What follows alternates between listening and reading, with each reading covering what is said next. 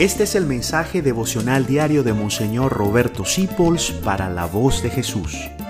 Queremos que la sangre de Cristo no se derrame en vano.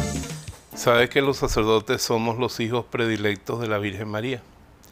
Fue un sacerdote, San Juan, el que Jesús le dijo, ese es tu hijo, esa es tu madre en la cruz.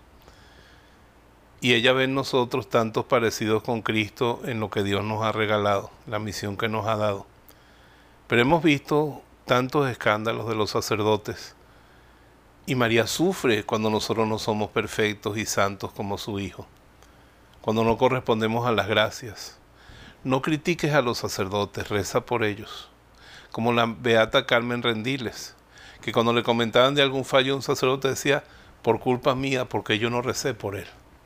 Si puedes estar cerca de un sacerdote y atenderlo, como hoy que me trajeron una fruta, y una persona me mandó unas latas de atún, unas aceitunas llenas de cariño y una mermelada sin azúcar.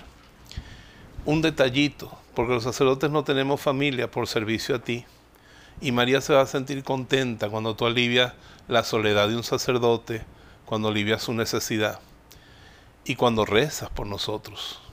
Nosotros somos la espada más clavada en el corazón de María cuando no somos santos y perfectos.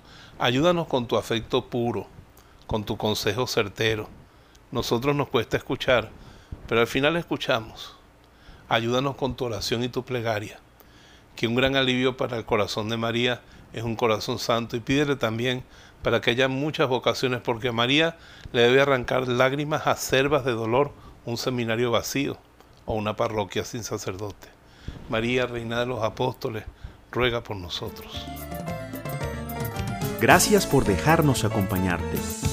Descubre más acerca de la voz de Jesús visitando www.lavozdejesús.org.be. Dios te bendiga rica y abundantemente.